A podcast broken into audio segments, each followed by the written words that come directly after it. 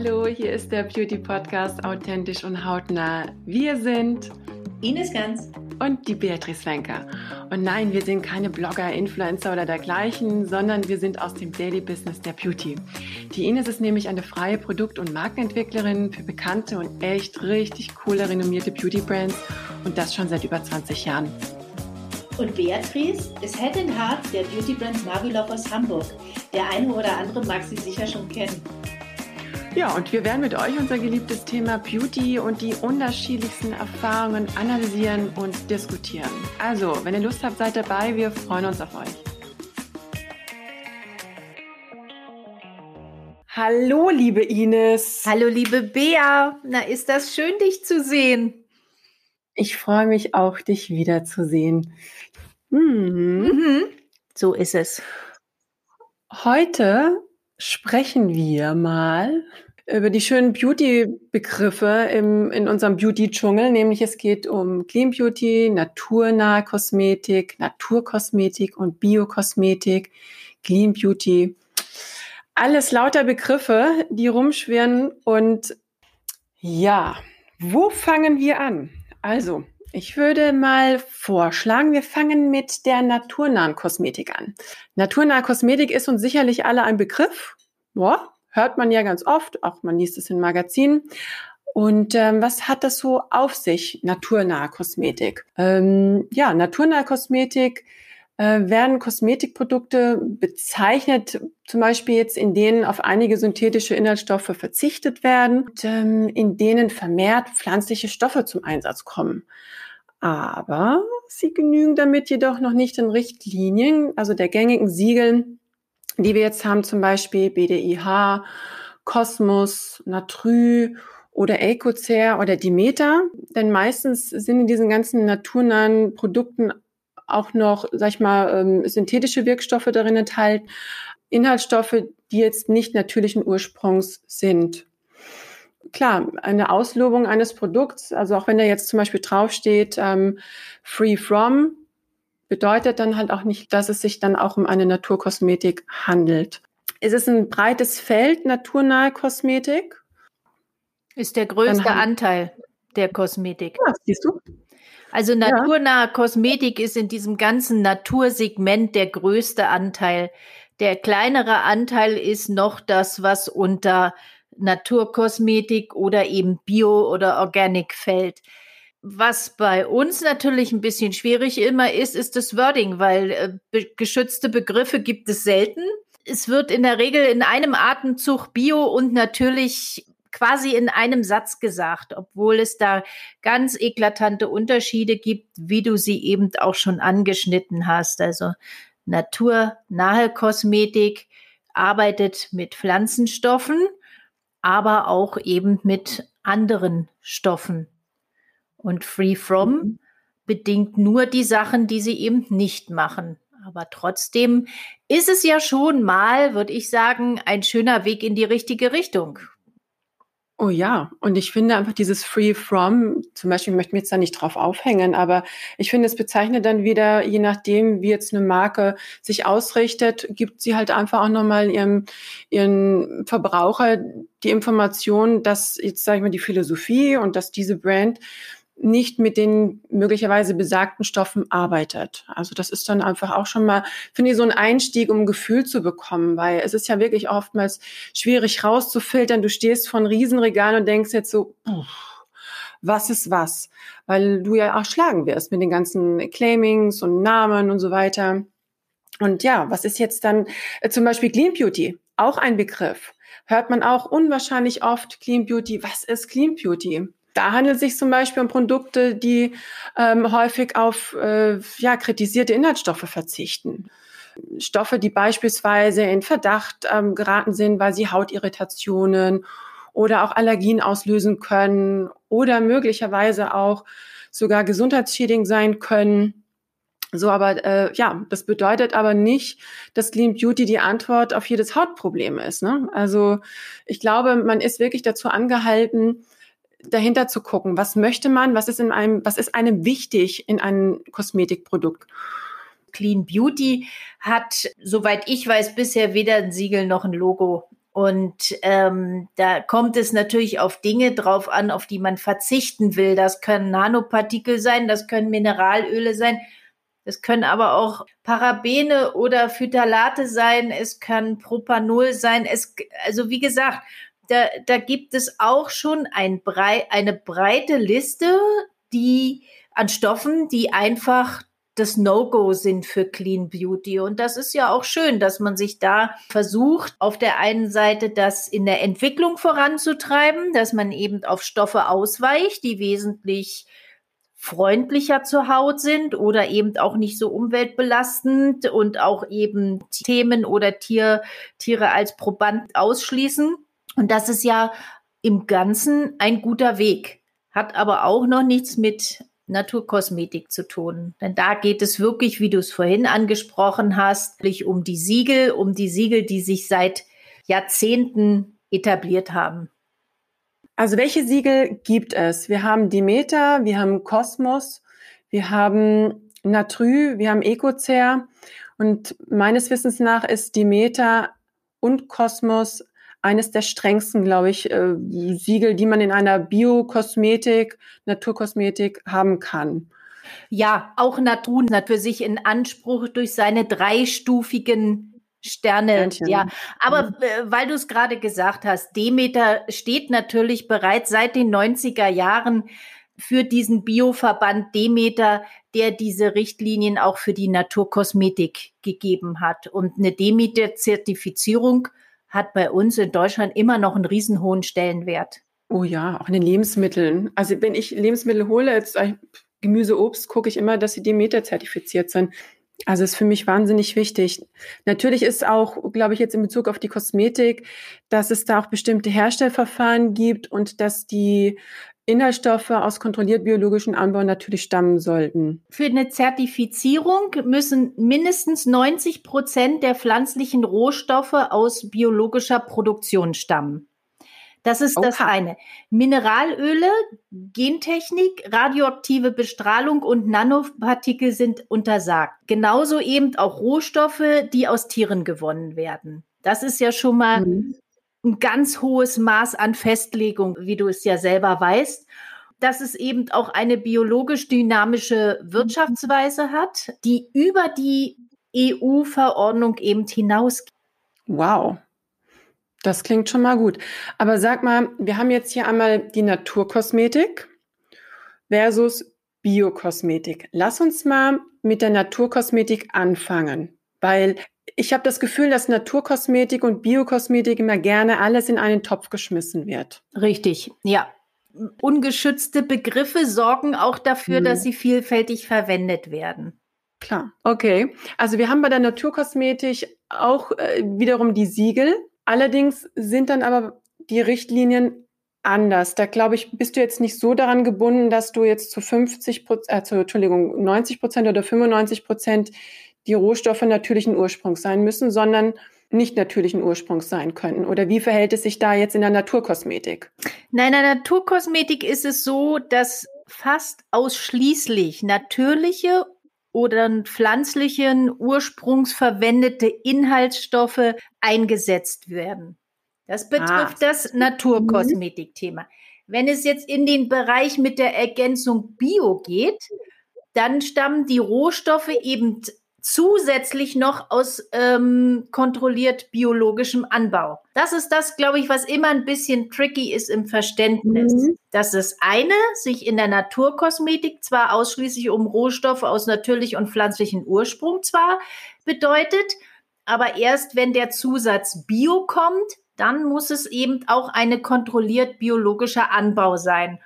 Und wenn du dir manche Inkis anguckst auf den, auf den äh, Produkten, mhm. die du kaufst, mhm. dann siehst du ja oftmals auch diese Sternchengeschichte, weil nicht immer alle Rohstoffe biozertifiziert sind oder aus kontrolliert biologischem Anbau. Die werden dann meistens mit einem Sternchen gekennzeichnet und die anderen, die also aus natürlichen und pflanzlichen Ursprung sind, die haben dann kein Sternchen.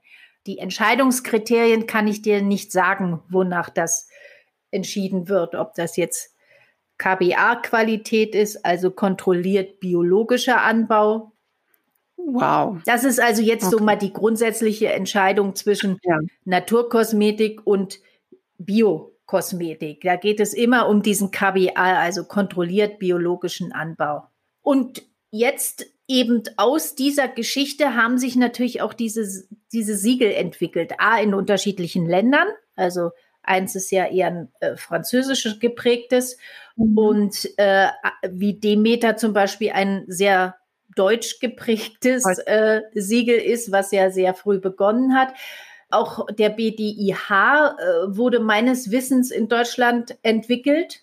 Leider ist es bis heute eben nicht gelungen, die Siegel wirklich zusammenzufassen unter einem großen Siegel oder ein für alle geltendes Siegel, weil natürlich die Anforderungen der Einzelnen, die in diesen Verbünden drin sind, ganz anders sind. Die Demeter-Anforderungen sind zum Beispiel ganz anders oder strenger vielleicht auch in mancher Hinsicht, als du es jetzt von einem BDIH oder von einem Natru-Siegel hast. Denn bei Natru hast du zum Beispiel auch die Geschichte, dass du drei verschiedene Stufen hast. Also du hast mhm. ein Label, was 70 natürlichen Ursprungs ist. Ja, genau.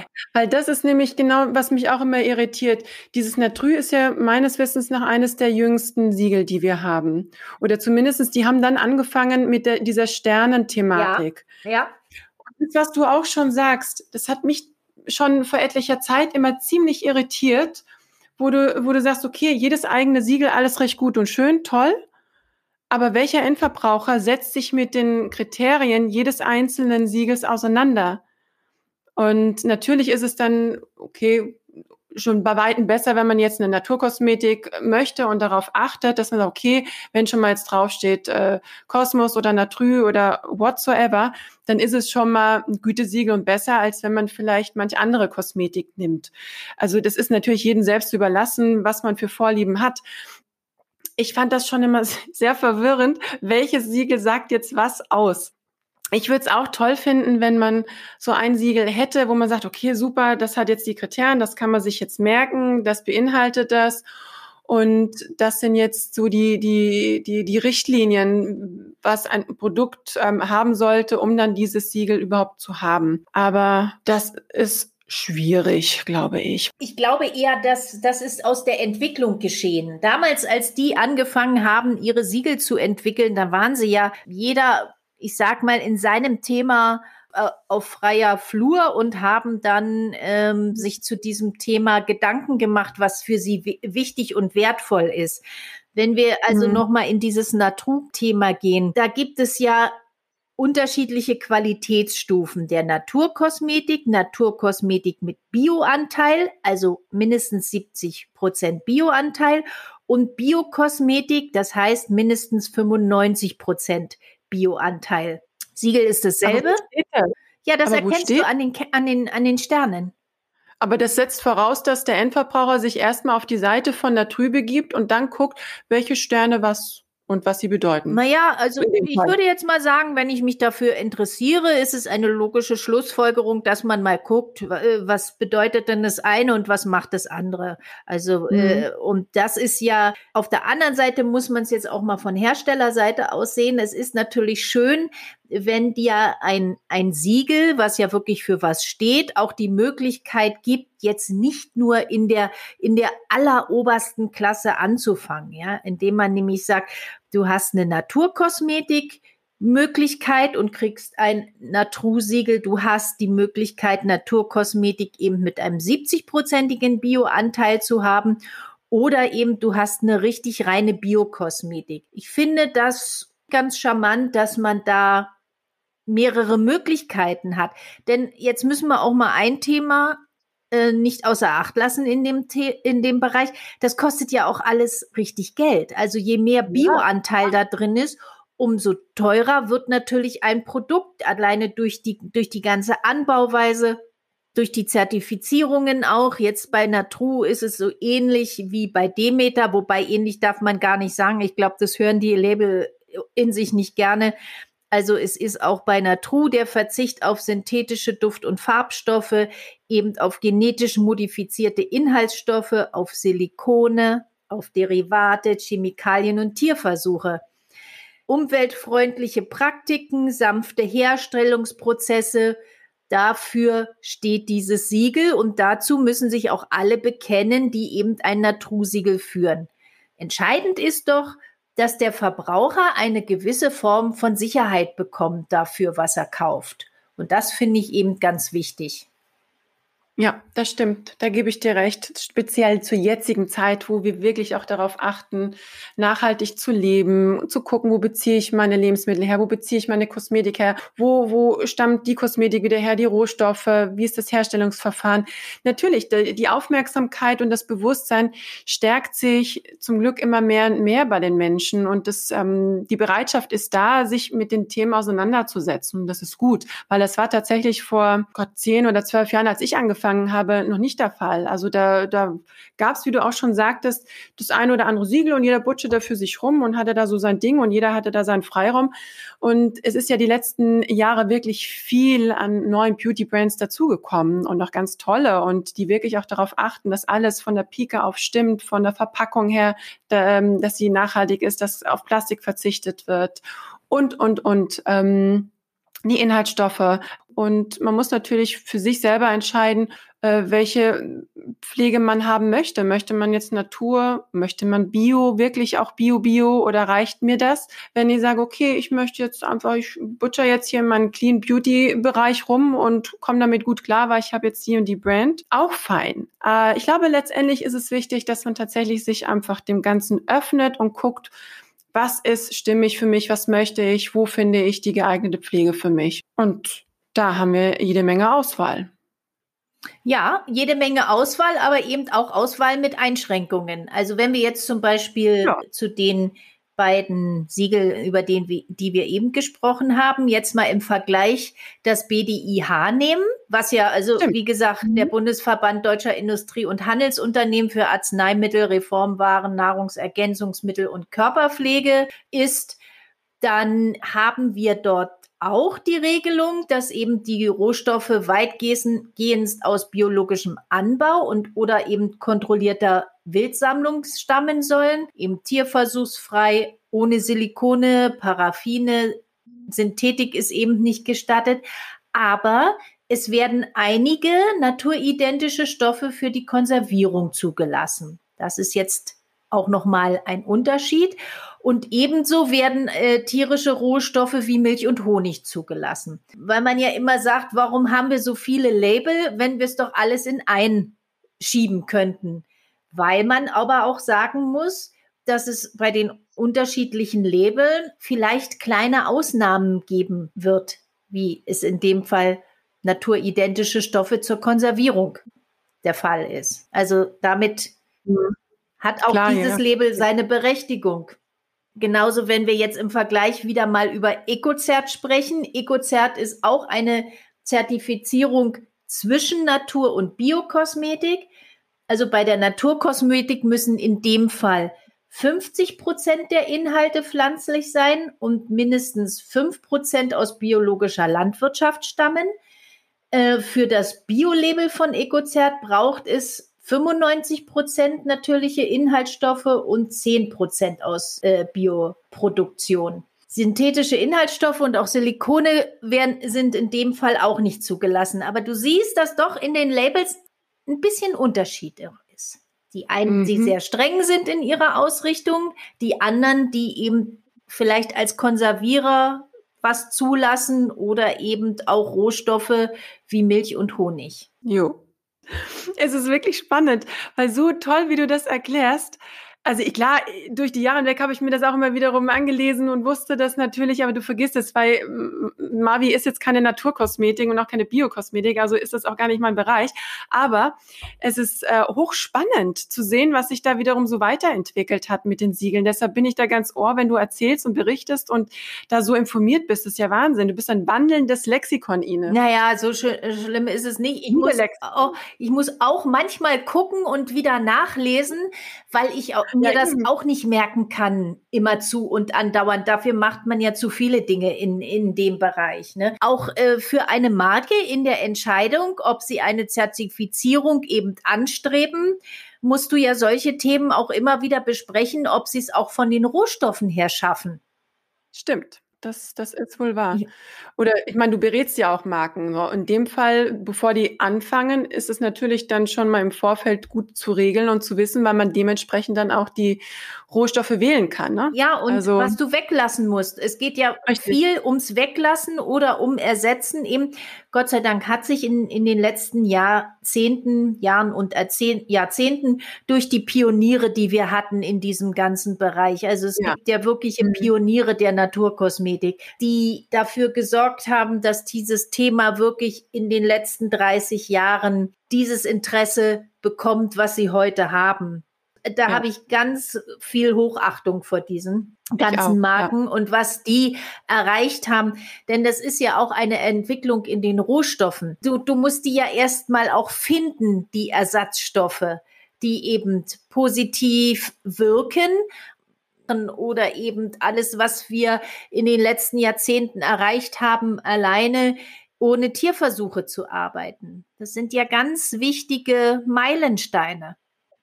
Ich finde, es, es sind auch Meilensteine, die die Naturkosmetik jetzt immer mehr und mehr auch sich ähm, wagt äh, einzugehen. Bei mir, wir haben ja auch die ganze Dermakosmetik, alles im Anti-Aging-Bereich, Hightech-Wirkstoffe.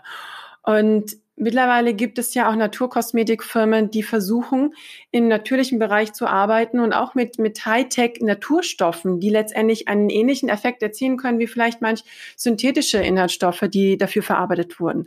Also es ist ja auch so, dass die äh, Naturkosmetik oder Biokosmetik nicht mehr so in diese ganze verstaubte hm, Altbacken-Richtung eingeschlafen ist, sondern die, die spreadet sich richtig raus. Also manchmal bin ich tatsächlich auch überrascht, wenn ich mal Proben bekomme oder wenn ich generell irgendwo unterwegs bin und gucke, denke ich, meine Güte, das ist ja großartig, was eine tolle Textur. Weil was mich früher immer so an diesen ganzen Naturkosmetik-Texturen gestört hat, war, dass die so massig waren, die waren so schwer, die waren so, so, so pappig und das hat sich, finde ich, die letzten Jahre so unwahrscheinlich gemausert. Also wir haben so viele tolle Naturkosmetikmarken, die auch in dem Bereich Anti-Aging ganz, ganz große Arbeit bringen mit Naturstoffen alternativ. Also das wiegt sich gerade ganz gut äh, aus und geht in eine gute Richtung. Also es ist auch da für jeden etwas dabei. Äh, weil, wie schon gesagt, du kannst auch im Naturbereich wunderbar tolle Anti-Aging-Produkte für dich ähm, finden. Das ist durchaus möglich. Ja.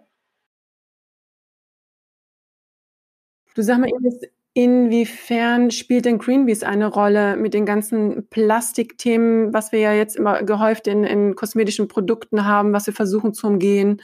Ähm, erzähl mal darüber, weil das finde ich auch sehr, sehr spannend, weil Greenpeace sich da ja auch sehr, sehr dafür einsetzt. Was ist ja. da? Also was toll ist, es gibt ja von Greenpeace äh, diese Aktion Welle machen für Meere ohne Plastikmüll.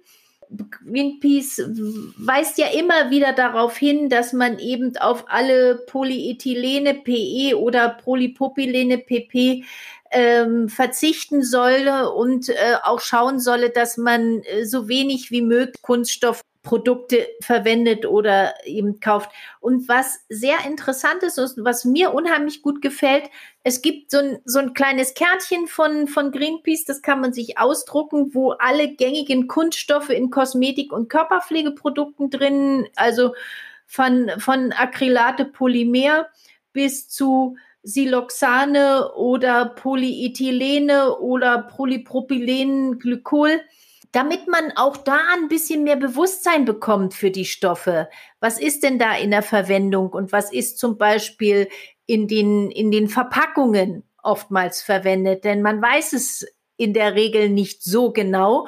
Und ich tue mich schon schwer mit den, mit den Namen und mit den Kürzeln. Also ich kann noch ein PET von den PP oder von den PE unterscheiden. Da kann man sich mal sehr gut reinlesen bei denen, weil das ist wirklich ein wichtiges und ein spannendes Thema. Oh ja, das klingt mir auch so. Siehst du, das wird immer vergessen, Greenpeace, aber das tatsächlich spielt eine große Rolle, weil Plastik immer mehr und mehr in aller Munde ist. Ähm, nicht nur ja in Lebensmitteln, sondern auch in kosmetischen Produkten, nicht nur in den Meeren, sondern überall mittlerweile. Und da sollten wir unsere Aufmerksamkeit definitiv drauf richten und Danke an Greenpeace an dieser Stelle, dass Sie ja. sich da so einsetzen. Genau. Es ist eine gute Entscheidung.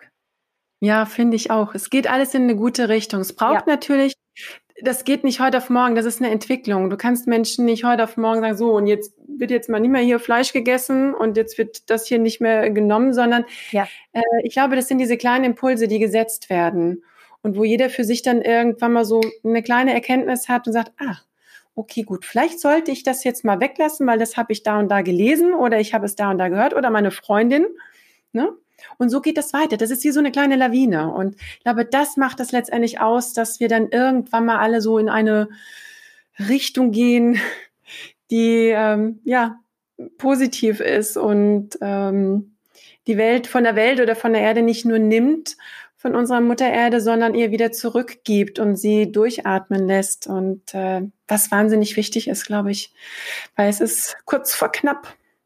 Ja, und die Entwicklung ist auf beiden Seiten. Weißt du, es ist nicht nur, dass der Verbraucher sich entwickelt und sagt, vielleicht ähm, schaue ich mal, ob ich das anders bekommen kann. Ja, in einem anderen. Auf der anderen Seite muss sich natürlich die Industrie auch entwickeln und das tut sie sehr gut. Da macht die Kosmetikindustrie jetzt gerade eine Riesenentwicklung, muss man oh, dazu ja. sagen.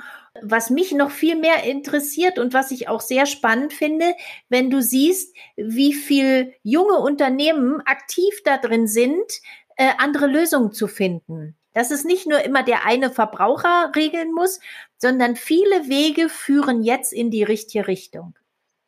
Ja, ja, das hast du schön beschrieben, sehe ich auch so. Hm. Dann gucken wir einfach, wo die Reise hingeht. Das bleibt spannend, wie ja. immer. Ja, gut. Gut. Ich wünsche dir was. Ich dir auch. Schönen Abend. Dir auch. Bis dann. Tschüss. So, das war Authentisch und Hautnah, der Beauty Podcast. Danke fürs Zuhören und bis zum nächsten Mal. Bleibt authentisch.